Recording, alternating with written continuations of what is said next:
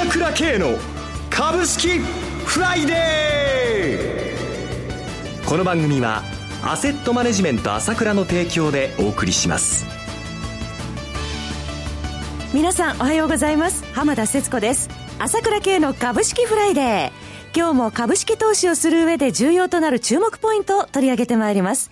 パーソナリティは、アセットマネジメント朝倉代表取締役、経済アナリストの朝倉慶さんです。朝倉さんおはようございます。おはようございます。よろしくお願いいたします。ますさて、今日大納会を迎えました、朝倉さん。そうですね。はい、もう本当あっという間ですよね。あっという間の一年でしたね。本当今年はよく荒れてくれましたよね。はい、激動の一年と言ってもよろしいでしょうか。そうですね。まずは昨日のニューヨーク株式市場から振り返っていただきたいのですが。そうですね。はい、まあ2万ドルきれいに乗せてくるかなと思ったけれども、あと1日しかないですけれども、はい、まあちょっと足踏みっていうところですけども、まあ問題ないと思いますね。はい、やっぱりどうしても米国債が、まあ、売られ、それで、えドル円がちょっと売られちゃうと、株もね、はい、えー、こういうようなこう、プログラム売買になってるんで、まあここまで上げてきた調整、まあ年末にスパッといくと思ったけども、まあちょっと足踏みしてますけど、全く問題ない動きだと思いますね。はい、日経平均も5年連続の上昇が視野に入ってまいりましたが。本当ですよね。はい、結局振り返ってみれば上昇ということなわけですから、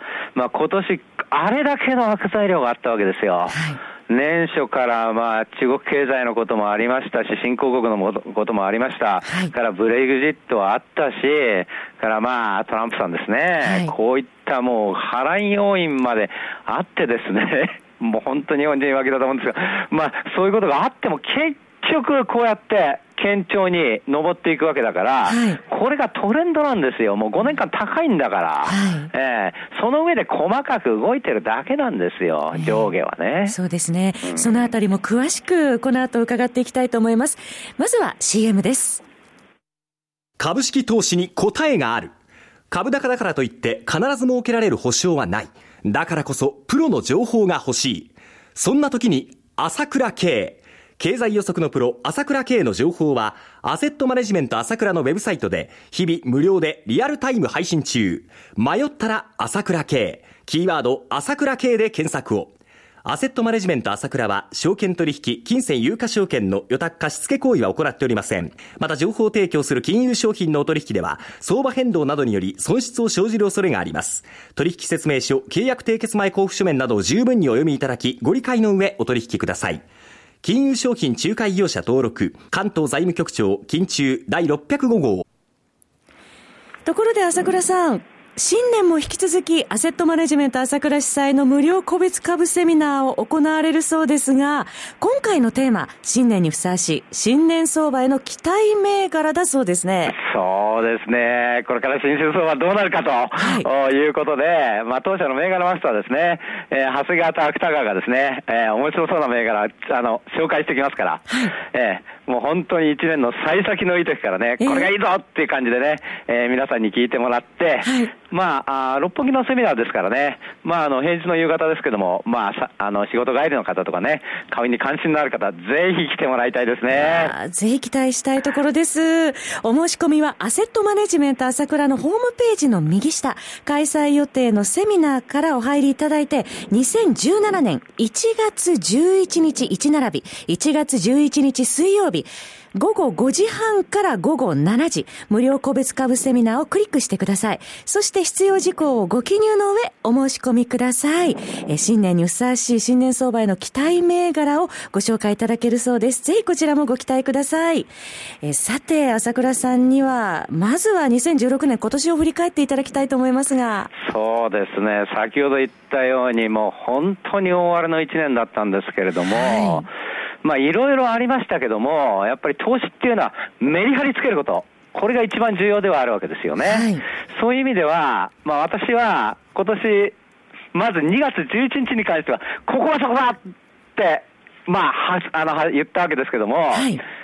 まあ、後にも先にもあの時だけだったと思うんですけども。ちょうど2月12日の。ここがそこだって言ったら、後にも先にもあの時だけだったと思うんですけれども、えー、まあ確かに2月11日、まさにそこだったわけですよね。はい、えー、それからまあトランプさんが当選した後は、一貫して強気で言いまして、相場になるよということを言ってきました。はい、ねまあそういう意味では、まあこう、それなりに、放送役に立ってるんじゃないかと自負はしているわけですけどね。ちょうど2月、11月の買い出動指示をされてましたもんね。そうですね。えー、やっぱり変化点と、はい、それからまあやっぱり投資ですから、ここで勝負すると、えー、この辺のタイミングは難しいわけですよね。はい、えー、それに関してはまあ言えたかなというふうには思ってますよね。はい、えー、タイミングとメリハリのところですね。そうですよね。はい、それでまあ本当に強調したいのはね、なんで日本人は本当にいつも言ってるけど、こんな弱気なんですかっていうことなんですよ。はい、えー、もう私、まあ、いつも言ってますけれども、この債券から株にお金が流れ始めたっていうのは、歴史的なことなんですよね。はい、で、おそらくピンと来ないと思うんですよ。それは現象としてそうなってるんかなっていうのを見ながら思ってるだけだと思うんだけども、はい、っていうのは、株をやったことが多いと思うんですけど、債券っていうのはおそらく売り買いしたことないと思うんですね、ほとんどの人が。はい、で、債券が何かってことも、厳密にはちょっとピンときてないととこがあると思うんですよ。で、わかりやすいように言いますと、債券は金利を売り買いしてるだけなんですよ。はい、金利を売り買いしてるだけだから、金利がまあこういうふうに上がってくるってことは、債券価格が下がるってことなんだけども、はい、これがもう35年間ずっと金利が下がり続けてきた流れが変わったっていうのは、ものすごく大きなことで、例えば、あ2017年に関してはもう、これメインシナリオとして米国債、ああの米国の金利は3回上がるって言ってるわけですよ。はい、で、その次、2018年4回上がるって言ってるわけですよ。と、いうことは、債券価格が下がるって言ってる意味なんですよ。下がるもの買わないじゃないですか。下がる下がるってみんなが思ってんだから、えー、そういうふうに言ってるわけだから。はい、えー、だけども途中で下がったって途中、瞬間的に上がることはあるから、今みたいに米国債が下がってもまた上がるっていう局面がこの2日間みたいにあるわけですよ、はい、その中での動きはあるんだけれども、根本的な動きは変わらないわけですよ。要は金利が天井、あ金利がまあ本当に底を打ちましたよって中で、金利がじわじわ上がっていくっていう、世界的な流れは変わらないわけです。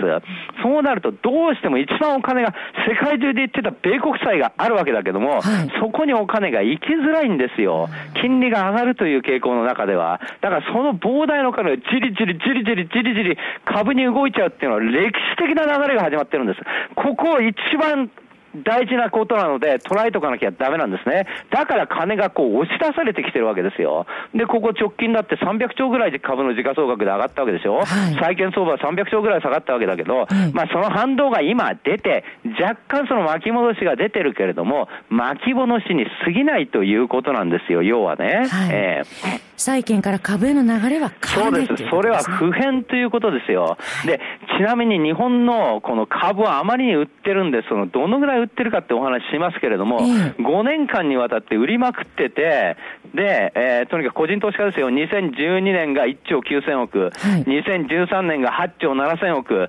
2014年が3兆6000億、2015年が4兆9900億、で、この2016年もここまでの段階で2兆9500億円売ってますよ。全部で22兆円以上売ってるんですよ。売って売って売りまくってるんですよ、日本の投資家は。はい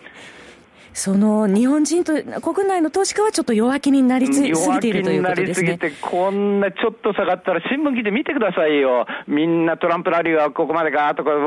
そういうことばっかり書かれるじゃないですか。はい。えー、えー、この債券から株への流れは引き続き来年も続くということですね。基本的な流れがまず重要なんですね。それを掴んだ上での細かい流れだということです。はい。ここで一旦 CM です。今、朝倉慶が熱い。その鋭い分析力で注目を集める経済予測のプロ、朝倉慶が代表を務めるアセットマネジメント朝倉では、日々の株式情報を無料でリアルタイム配信中。アベノミクスで上昇した株式相場。投資家はここからどう対処すべきか。迷ったら朝倉慶。キーワード朝倉慶で検索を。アセットマネジメント朝倉は、証券取引、金銭有価証券の予託貸付行為は行っておりません。また、情報提供する金融商品のお取引では、相場変動などにより損失を生じる恐れがあります。取引説明書、契約締結前交付書面などを十分にお読みいただき、ご理解の上お取引ください。金融商品仲介業者登録、関東財務局長、金中第605号。